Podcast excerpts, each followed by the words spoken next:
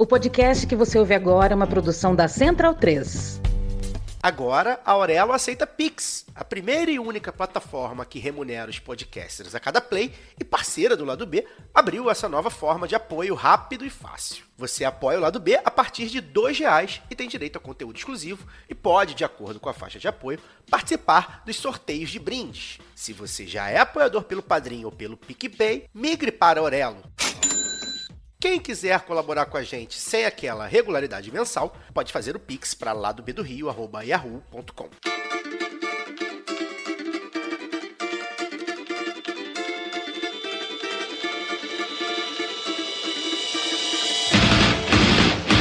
Olá, ouvintes da Central 3. Sejam bem-vindos. Eu sou Fernanda Castro e esse é o seu Lado B Notícias, o semanário de notícias do Lado B do Rio, com temas que precisam de uma atenção maior mas de forma mais objetiva. Para ouvir o formato tradicional de debates e entrevistas, continuem ligados no nosso programa de sexta.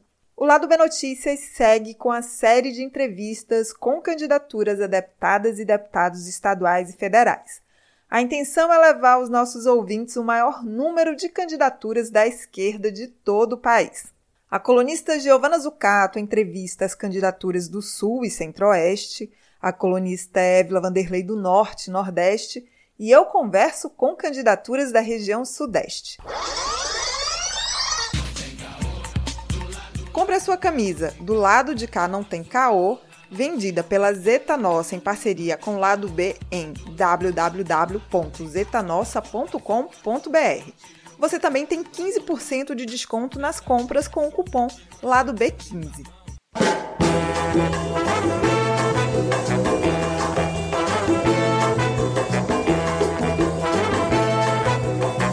No programa dessa semana, falo com Camila Valadão, candidata a deputada estadual pelo PSOL no Espírito Santo.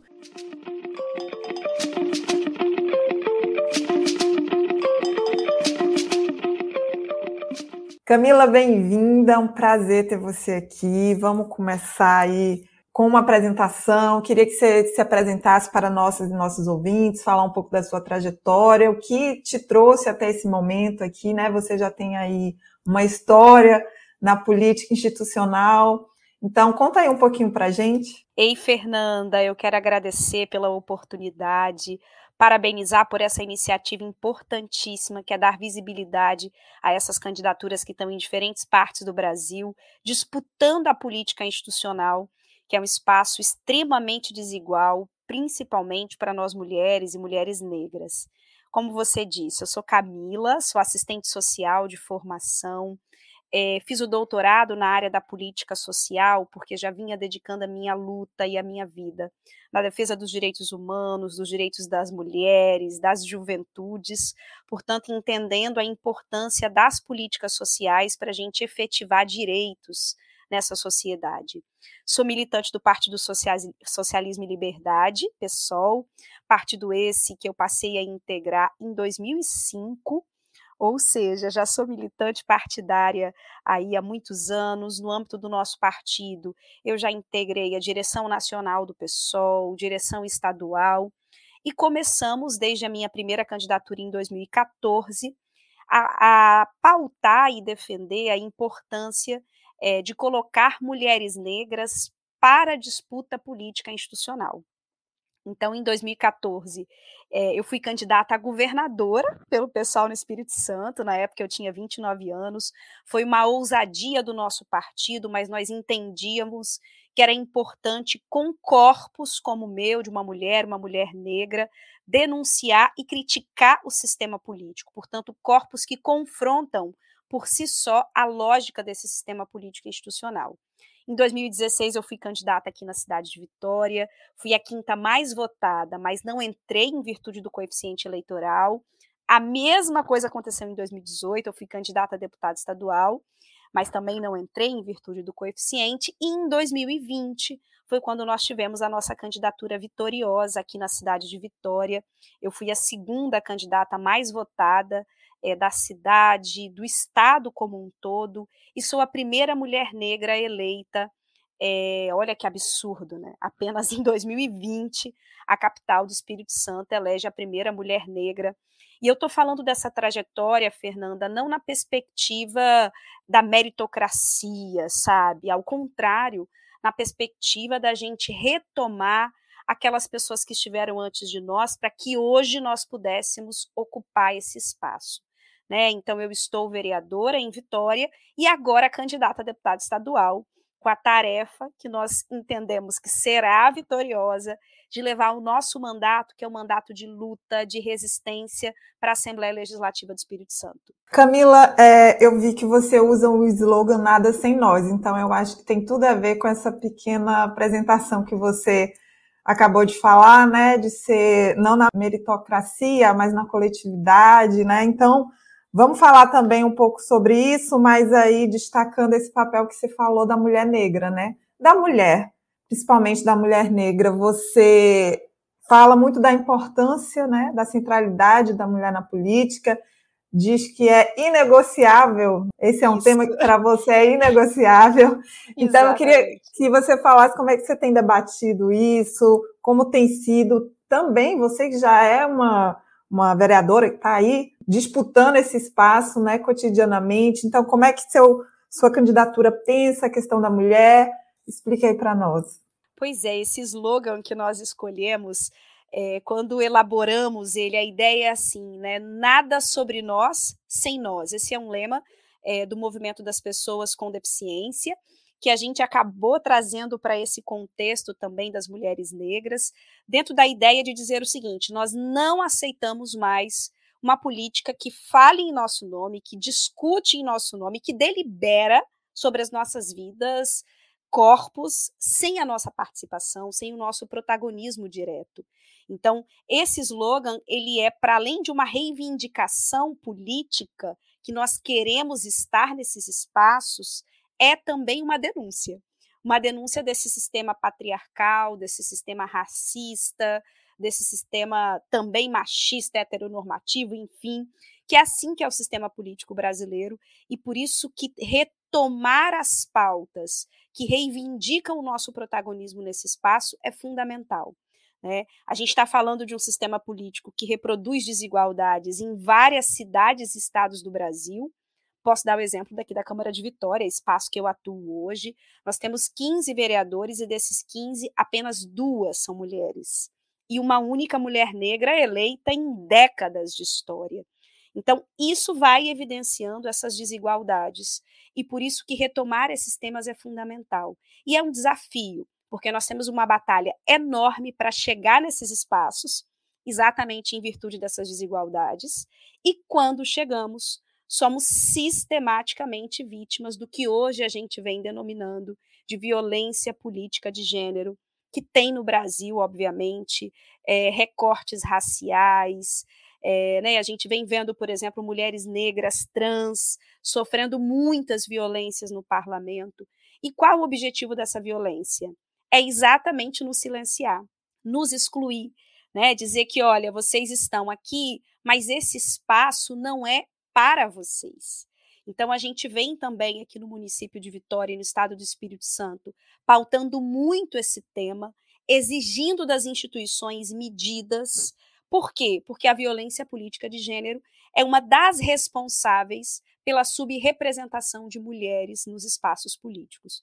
E por que, que a subrepresentação é algo que a gente precisa superar é, urgentemente? Porque, veja, é quando nós estamos nesses espaços é que a gente consegue pautar com propriedade temas que estão vinculados às nossas necessidades, às nossas dores, às nossas vidas.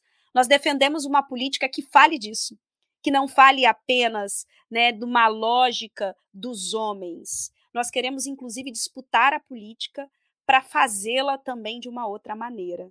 Né? Então, a gente tem falado muito isso aqui, é uma verdadeira ocupação da política para transformar para transformar em uma política que acolhe, que recebe, por outro lado, que denuncia, que cobra, ou seja, uma política que representa a ampla maioria é, da população brasileira que hoje não está representada nesses espaços. Você pode citar aí algumas, alguns temas relacionados a isso que você tem pensado aí, caso seja eleita, trabalhar? Ai, ótimo, Fernanda, porque assim, a gente fez um movimento importantíssimo aqui de discutir um pouco como que vai se dar a nossa atuação na Assembleia Legislativa, a partir inclusive do que a gente vinha construindo no nosso mandato. Primeiro que para nós, assim, é fundamental quando a gente fala de ocupação da política, ressignificar esse espaço. Portanto, a gente discute como que vai se dar a composição do mandato. Para nós, um mandato tem que ser plural, tem que ser diverso, tem que ser radicalmente democrático, tem que ter estruturas e tecnologias que pensem o tempo todo a mobilização e a participação das pessoas. Portanto, a gente já pensa no formato como algo que precisa ser diferenciado. Para além disso, nós estruturamos um programa político com base na nossa longa trajetória de militância, nos diálogos com os movimentos sociais, um programa político estruturado em três eixos fundamentais. O primeiro eixo tem o nome do nosso slogan, que é Nada Sem Nós. Nele, a gente elabora um conjunto de propostas para poder pensar a radicalização dos espaços políticos é, dos espaços políticos institucionais, considerando né, a democratização desses espaços. Então a gente vai pensando como que tá os conselhos políticos, os espaços do Estado, paridade do ponto de vista de gênero, do ponto de vista racial. Um segundo eixo é o eixo que a gente chama de sem deixar ninguém para trás. Nesse eixo, nós elaboramos propostas para os setores que estão historicamente excluídos dos espaços políticos, como as mulheres, a população negra, quilombola, indígena, LGBTQIA, pessoas com deficiência e a primeira infância, que também é um tema central. Aliás, as crianças sequer são consideradas, muitas vezes, no processo de participação e construção das políticas públicas, e nós defendemos políticas que incluam também esses sujeitos como sujeitos de direitos. E o terceiro eixo é os nossos direitos é, para nós, com nós, porque nós queremos debater esses direitos.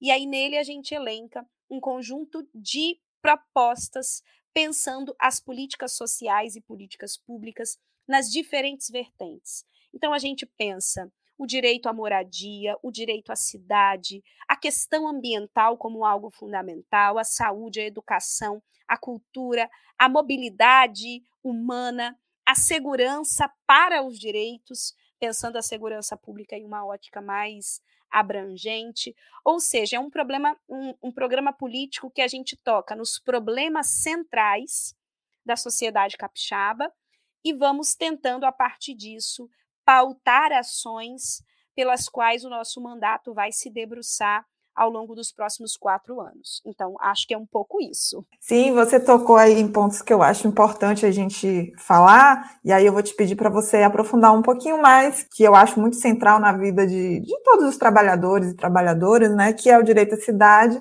moradia e mobilidade, né? Então, como é que você está pensando isso? Ótimo. Aqui na cidade de Vitória, eu imagino que essa é uma realidade principalmente dos grandes centros urbanos de todo o nosso país.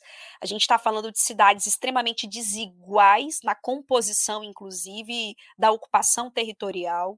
É, tem áreas da cidade em que a gente tem um total abandono e descaso do poder público do ponto de vista dos investimentos mesmo, seja dos investimentos dos equipamentos públicos na área da saúde, na área da educação, cultura, gente, que olha como falar do direito à cidade sem tocar nesse tema tão fundamental que é o direito à cultura, o acesso ao transporte público. Então, uma das nossas defesas é exatamente como garantir o acesso a todos esses direitos de uma maneira mais equitativa, mais é, igual, menos desigual dentro da cidade. Por que, que eu estou falando isso? Em Vitória, a gente fala que nós temos uma cidade racialmente dividida, onde a gente tem uma avenida que corta a cidade entre o lado dos brancos, com poder aquisitivo, e o lado dos negros. E isso, inclusive, se a gente pega os dados é, socioeconômicos da cidade, isso é gritante. E essa é uma realidade em todo o país. Então, como alterar essa lógica? Exatamente a partir de uma lógica de investimento público. investindo mais nessas zonas que historicamente estão mais abandonadas, investindo nessas populações também, e a gente está falando de direito à cidade, que perpassa por políticas públicas para a juventude, políticas públicas para as mulheres, que são esses setores também que estão mais vulnerabilizados dentro dessas populações. A questão do transporte público é algo urgente, porque a gente vem experimentando uma lógica de mobilidade, que é uma lógica carrocrata, ou seja, pautada no transporte motor individual, que não se melhora a parte disso o transporte público, não se faz grandes investimentos, inclusive, é, para criar outros modais de transporte. Então, dentro dessa lógica, é fundamental a gente pensar como que essa cidade se conecta, pensando bicicletas, pensando outras formas de transporte é, possíveis a partir de cada realidade. Aqui no nosso estado, e eu acho que essa é uma realidade nacional, a gente tem muitos índices de acidentes e crimes no trânsito, né? Portanto, defender uma outra lógica de transporte é defender a vida das pessoas. Né? Um transporte público que gera a morte permanentemente precisa ser revisto. Nós sabemos muito bem por que, que não é revisto, né, Fernanda? Porque atrás disso tem grandes monopólios, tem grandes empresas, por exemplo, na área do transporte coletivo, é, e também há o interesse daqueles que se lucram, é, daqueles que lucram na venda de automóveis. Então, por isso, no Brasil, imposto sobre bicicleta é caro, não se discute outro meio de transporte que não esse individual, e, consequentemente, as cidades vão cada vez adquirindo mais velocidade, mais via, ao invés de mais praça, mais espaços de convivência, mais espaços de cultura. Que a gente possa é, repensar essa lógica das cidades, que produz exclusivamente o adoecimento. E o resultado disso a gente vê nas políticas de saúde mental, nas frágeis políticas de saúde mental, que esse é um tema que merece uma discussão específica, porque a gente vivencia dentro dessa área um cenário muito difícil no nosso país. Camila, estamos chegando no final, mas eu queria, primeiro, que você deixasse aí seus contatos para que nossos ouvintes, nossas ouvintes possam aprofundar, conhecer melhor, né? A gente sabe que o tempo acaba sendo curto para debates tão necessários, mas o importante é que a gente dá esse primeiro pontapé para que possa ser aprofundado, ser conhecido. E se você quiser deixar uma última mensagem também, fique à vontade. Obrigada, Fernanda. Obrigada para quem está aqui é, também nos escutando. Eu que agradeço essa oportunidade importantíssima de falar da nossa pré-candidatura, de visibilizar esses temas. Estou até rouca, gente, de tanto falar. E nós defendemos que o processo eleitoral tem que ser isso mesmo, um momento de debate, de diálogo, é, de trocas, e é isso que a gente vem fazendo. Para quem quiser conhecer um pouco mais da nossa trajetória, da nossa candidatura, é só seguir a gente nas redes sociais. Camila Valadão, pessoal, a gente está em praticamente todas as redes: Instagram, Twitter, Facebook, TikTok, enfim.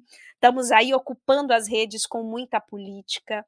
Dizer que o momento é muito duro da conjuntura brasileira, né? É um momento de dor são milhares de pessoas né, que morreram nesse último período em virtude da pandemia. É um momento de luto em virtude da perda de direitos e de retrocessos, mas também é um momento de esperança. E eu quero fechar falando de esperança. Faltam poucos dias para o primeiro turno das eleições. Nós defendemos que essa eleição deve terminar no primeiro turno com um projeto político é, que represente a oposição a esse governo genocida da morte no nosso país, para que a gente possa reconstruir com muito afeto e com muito diálogo, e eu acredito nisso, e os próximos dias o meu corpo estará a serviço da nossa vitória eleitoral, e a gente sabe que a tarefa não se encerra no dia 2 de outubro para reconstruir o Brasil. Muito obrigada. Um prazer falar com você. Obrigada, um grande prazer. Forte abraço. Ouvinte Lado B tem 10% de desconto na veste esquerda com o cupom Lado B. Acesse www.vesteesquerda.com.br.